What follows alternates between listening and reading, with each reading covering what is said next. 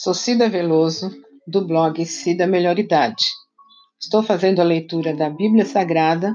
Estamos no primeiro livro, Gênesis, capítulo 39. José na casa de Potifar.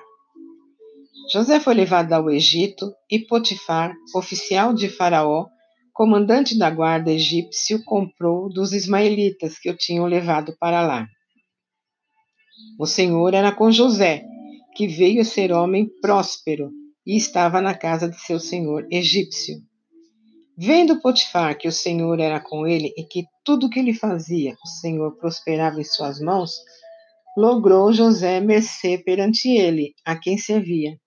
E ele o pôs por mordomo de sua casa, e lhe passou as mãos tudo o que tinha. E, desde que o fizera mordomo de sua casa, e sobre tudo o que tinha, o Senhor abençoou a casa do egípcio, por amor a José.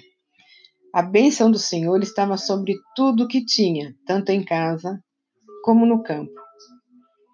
Potifar, tudo o que tinha, confiou às mãos de José, de maneira que, tendo-o por mordomo, de nada sabia além do pão com que se alimentava.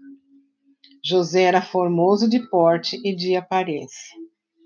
Aconteceu, depois destas coisas, que a mulher de seu senhor pôs os olhos em José e lhe disse: Deita-te comigo. Ele, porém, recusou e disse à mulher do seu senhor: Teme por mordomo o meu senhor e não sabe do que há em casa, pois tudo que tem me passou ele às minhas mãos. Ele não é maior do que eu nesta casa, e nenhuma coisa me vedou, senão a ti, porque é sua mulher. Como, pois, cometeria eu tamanha maldade e pecaria contra Deus? Falando ela a José todos os dias e não lhe dando ele ouvidos para se deitar com ela e estar com ela, sucedeu que, certo dia, veio ele à casa para atender aos negócios e ninguém dos de casa se achava presente.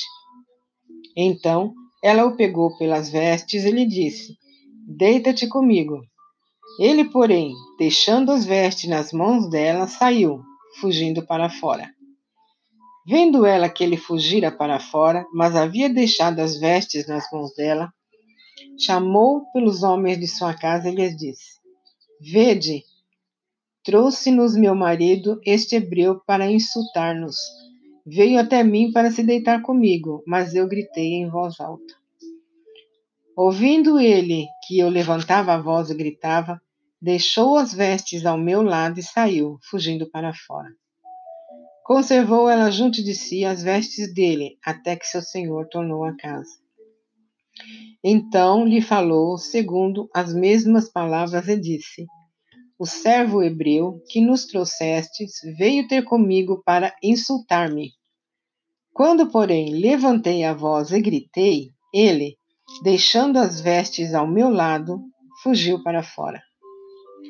Tendo o Senhor ouvido as palavras de sua mulher, como lhe tinha dito, desta maneira me fez o teu servo, então se lhe acendeu a sua a ira.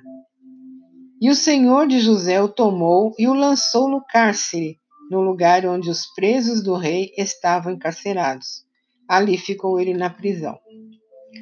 O senhor, porém, era com José, e lhe foi benigno, e lhe deu mercê perante o carcereiro, o qual confiou às mãos de José todos os presos que estavam no cárcere.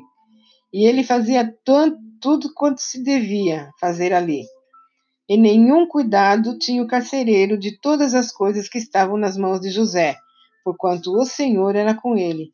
Por tudo que ele fazia, o Senhor prosperava. Sou Cida Veloso, do blog Cida Melhor Idade. Obrigada.